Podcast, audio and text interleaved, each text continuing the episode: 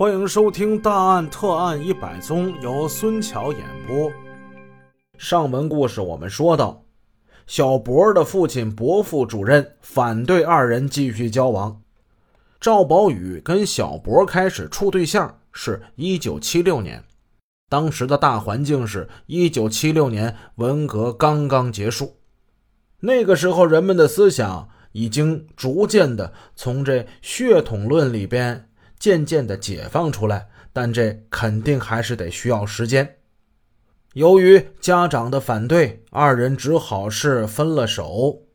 但怎奈二人虽然分了手，他们还是一个公司上班的同事啊，每天低头不见抬头见。这表面上他们的恋爱关系好像是搁置了起来，但实际上藕断丝连。每逢小博上夜班，赵宝宇主动送他。中街的光路电影院上映好片子，赵宝宇总不忘为小博多买一张票。小博领到的工作服有些肥大，赵宝宇就给拿回家里自己动手裁剪。第二天早上就送到小博的手里。人心都是肉长的，一来二去，俩人偷偷又好上了。俩人平时也有为家长的这事儿烦心的时候，但赵宝宇显得比较自信。小博，不要紧，家长方面呢，咱们再慢慢做工作呗。俩人这一处就两三年，小博的父母在最后实在是拗不过自己的女儿，做出了妥协。一九七九年春节的时候，两家见了面，家长见面，其乐融融。好不热闹，双方商定，一九八零年国庆节前夕给儿女们完婚。就这样，赵宝宇如愿以偿，他成了经常出入伯父主任家门的未来的家婿。有的听友听到这儿就得疑问了，说这不是说案件故事，为何在中间穿插一段情感呢？各位放心，没有关系。主播肯定不讲。如果故事说到这儿戛然而止，那这就是个大圆满结局，他也就上不了咱们大案特案了。此时的赵宝宇春风得意，准备迎娶美人，而另一方面，那个倒霉蛋刘辉却天天郁闷的不得了。刘辉从姓钱的嘴里得知，专案组最近一段时间。正在调查自己，联想到专案组同他谈话之中，盘根究底，他意识到自己已经被当为嫌疑对象了，不禁是懊恼万分。他既恨这犯罪分子嫁祸于自己，又抱怨专家组：“你们这什么眼神啊？为什么要怀疑我？”因此，他满腹牢骚。他去书店买了一本刑法，开始攻读起来。许多条文都背得烂熟，专案组再次找他谈话，他火气显得更大，反反复复就是那几句话，已经成了口头禅了。你们应该以法律为准绳，以事实为依据。我不怕，红辣椒炒不成绿的，绿辣椒也炒不成红的。刘辉这人脾气暴躁，比较不冷静，平时还有点疑神疑鬼的。这段时间。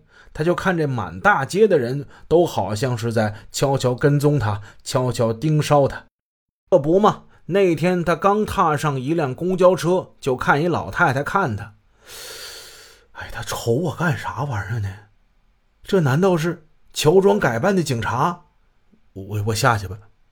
看场电影，刘辉又觉得这黑压压的底下估计都是警察。我走吧。没二十分钟，他又出来了。刘辉算是做了病了。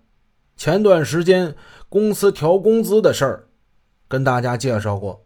刘辉榜上无名，他来气了，跑到商店去找领导质问：“你们是不是因为公安局怀疑我啊？我有意见。你有意见，谁搭理你啊？”此时的刘辉处处碰壁。其实他哪里想到，就在他大发牢骚的时候。专案组正在日以继日废寝忘食的紧张工作，经过反复认真、艰苦细致的侦查跟分析，警方决定将刘辉从重点嫌疑的处境中解脱出来。专案组经过大量的侦查跟细致的工作，认为刘辉不是1018案件的犯罪分子。主要根据有以下几点：一、撬开木工房两把锁头的是同一把钳子。那证明十月十六号、十月十八号两次作案的是同一个案犯。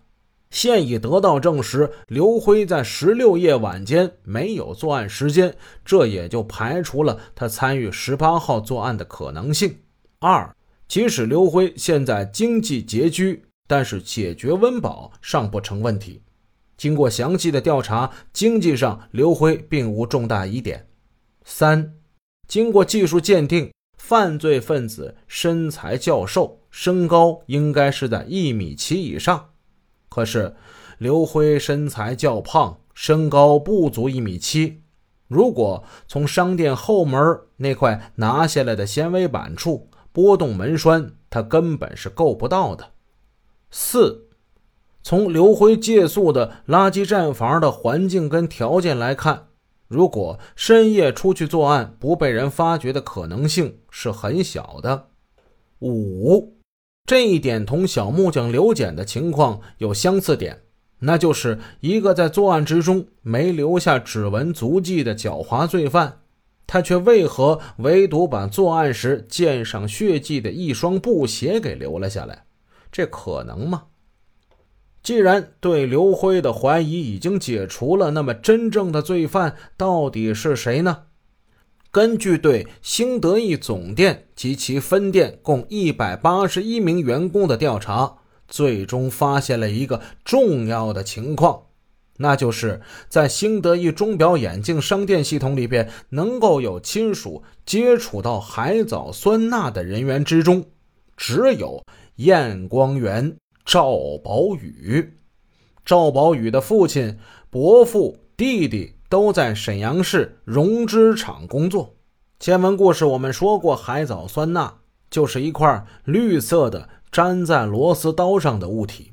专案组认定这把螺丝刀是犯罪分子自己从家中带出来的，认定了赵宝宇与其家人是唯一可以接触到海藻酸钠的人。整个专案组为之振奋。其实，在案发后不久，赵宝宇已经被列为一般怀疑对象了。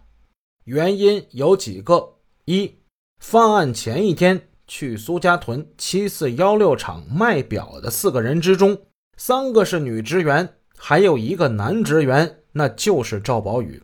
所以他了解当天从苏家屯带回来五千多块钱现款这一底细。二，赵宝宇的体貌特征符合对作案分子的推断。通过进一步的深入工作，发现赵宝宇的经济收入也有问题。因此，在解脱刘辉的同时，赵宝宇也就从一般怀疑对象升格为重点怀疑对象。